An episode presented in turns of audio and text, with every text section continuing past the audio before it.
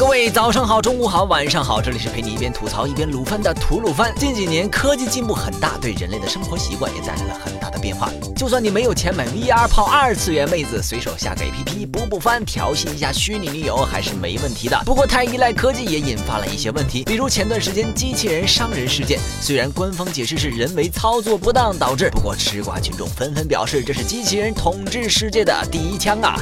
机器人逆袭人类这个题材并不新鲜，各类动画乃至好莱坞大片经常都会出现类似的情节。不过比起互相伤害，我更喜欢看机器人和人类的逗逼小日常。比如今天安利的这部作品《日常》，《日常》由京都动画制作，并在二零一一年播出。当年的制作水平丝毫不输现在。虽然零九年的漫无止境的八月事件后，京都动画爱搞事的性格收敛了不少，不过从《日常》中能看出，制作组还是很会玩的。故事讲述的是，呃。女子高中生的日常生活，八岁天才幼女和她的保姆机器人，萌系宠物的日常生态，低配版本的悲惨遭遇，好像都有点不对。这部作品简直就是日常类动画中的一朵奇葩，比二零一二年播出的以神经病著称的日常系喜剧《男子高中生的日常》还精神病。男高的故事姑且还算是在常识范围之内，起码你不会看到秀泽与文学少女上一段秒速五公里的日剧跑，而日常则完全贯彻了无厘头喜剧的中心思想，从谐音冷笑话到行云流水般的猛烈吐槽，从莫名其妙的。激燃画面到猫和老鼠式的默剧演出，通篇一百多个零散的小故事都有着独特的笑点，段与段间的空镜头看上去毫无意义，却又和剧情有那么一点关联。突如其来的神展开带来的心灵冲击，能让无数观众不自觉大喊“秀用回蓝毛的话来说，就是没错，就是各种意义不明。但本作在这种意义不明的展开中，又以各色夸张化的日常生活给观众带来一种莫名其妙的共鸣感，甚至还会产生出未知感动。陆哥都开始怀疑自己的泪点是不是被狗吃了。再来说说 OP，没错，就是正在播着的这首背景音乐。这首歌曲由实力派音乐人前山田健一包办了作词、作曲、编曲，男生以及女生。是的，虽然 MV 中出现了一个妹子，嘴型也对得上，然而这妹子也只是在对嘴型而已。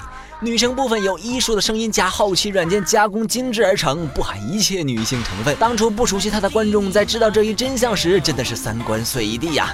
另外，本作还透出一股经费多的没地方花的味道，高质量的基本全程无崩坏的作画和后半季每一画的异地都不一样。这些先不说，声优方面简直太过分了。乍眼一看，声优阵容并不豪华，看起来才发现声优数量多的可怕。剧中出现的绝大部分角色，居然全是由不同的演员配音，当中甚至不乏福山润。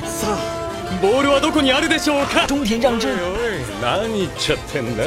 等知名度比主角组还高的大牌，每一话最后还会找来另一批实力派声优担任下回预告的讲解。什么叫声优不用钱？看看日常你就懂了。一季二十六集过后，该笑的笑够了，该吐槽的也吐累了。留在我们脑海中的，除了那一幕幕意义不明的无厘头剧情外，还有蓝毛对整部日常中心思想的总结。我们在日常生活中度过的每一天，也许是连续发生的奇迹。